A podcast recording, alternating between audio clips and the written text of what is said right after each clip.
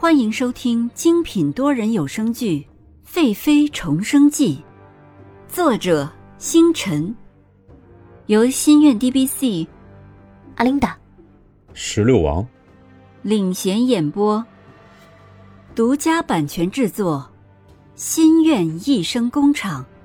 欢迎您订阅收听。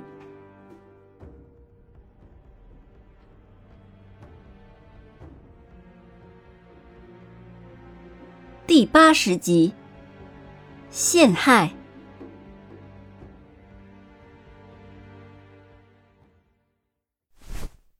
皇上驾到！外面的太监嘶喊着，佩玉刚要进去通报，皇上就已经走进来了。洛宣城看中花亭的软榻上不见蓝静怡的影子，便直接走入内室。他撩开金粉落碎亭帘。看见蓝静怡半坐在床上，手里掐着袖枕，于是他走过去说：“爱妃这是想什么呢？这么入迷？”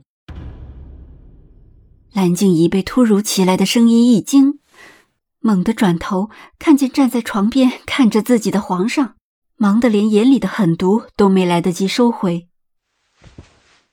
洛轩城把蓝静怡眼中的神情瞧得仔仔细细，心下一惊。这是自己最爱的宁儿吗？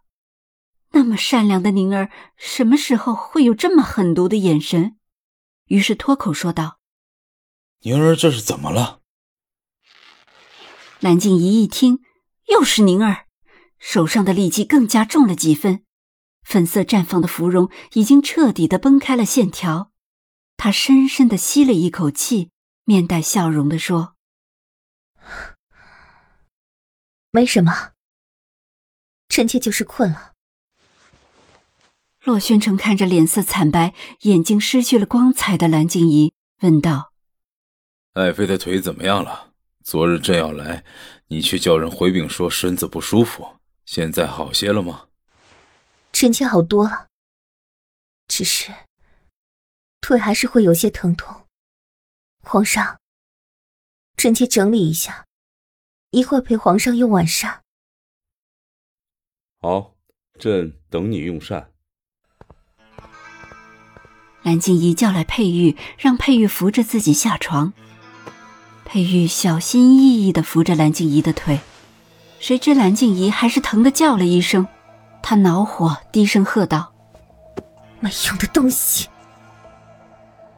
佩玉曾悄悄的看过思琪，谁知道思琪的下场竟会这么惨。看到鲜血淋淋、没有生气的尸体，佩玉吓得几乎晕厥了过去。淑华殿的宫人们也是坐立不安，见识到了尹贵妃的厉害，他们一个个都吓得不轻。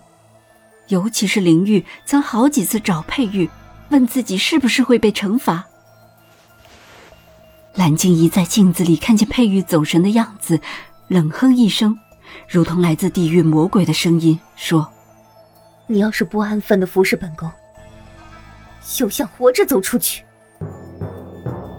佩玉听得浑身抖栗，一双水灵灵的大眼睛里写满了恐惧。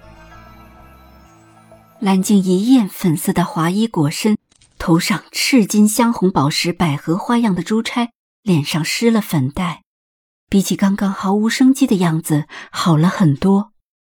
他看见洛宣城坐在圆桌前。向店口望去，就被佩玉搀扶着走上前，说道：“皇上饿了吧？”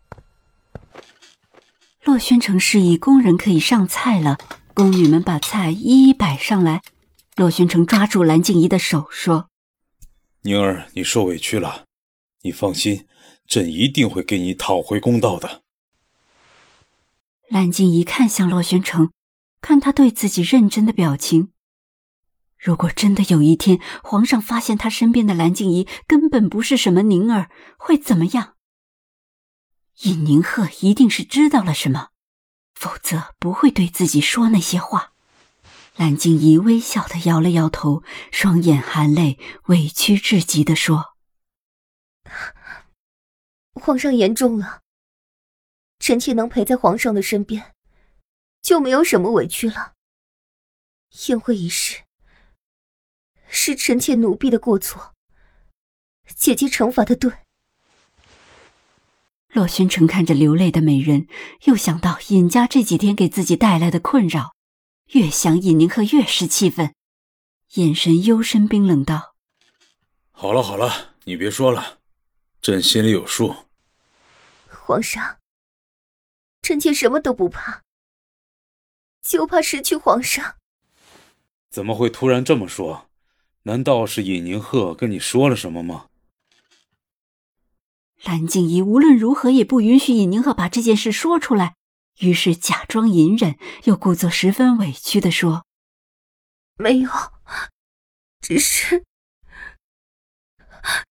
只是，只是什么？那日，姐姐突然间问起臣妾十年前的事情，又问了好多当年臣妾救皇上的细节，臣妾不知道姐姐要做什么。”心里十分害怕。这个尹宁鹤真是越来越大胆了。洛宣城越看满桌的佳肴没有胃口，俯身拍着蓝静怡的肩膀说：“你先用膳吧，朕今晚就不陪你了。”蓝静怡乖巧的点头，心里知道洛宣城是要去找尹宁鹤了。既然自己不能除掉尹宁鹤，就让洛宣城除掉他。洛宣城走出书画店，就直奔舒心殿。黄公公从后面紧跟着，看着皇上俊逸的身影，黄公公叹气道：“哎，皇上要不要先用晚膳？皇上可要注意身体呀。”现在朕有更重要的事情要做。黄公公跟了洛宣城这么多年，自然能从这语气中读出些什么，于是小心翼翼地说。皇上，老奴多说一句，老奴觉得尹贵妃很好。洛宣城听到这话，停下脚步，审视的看着黄公公。黄公公看着他审视的眼神，有些害怕的说：“皇上，从贵妃娘娘的举止和谈吐中，老奴觉得尹贵妃变了许多，变得不去争了。”变得不去忍受欺负，变得冷冷的。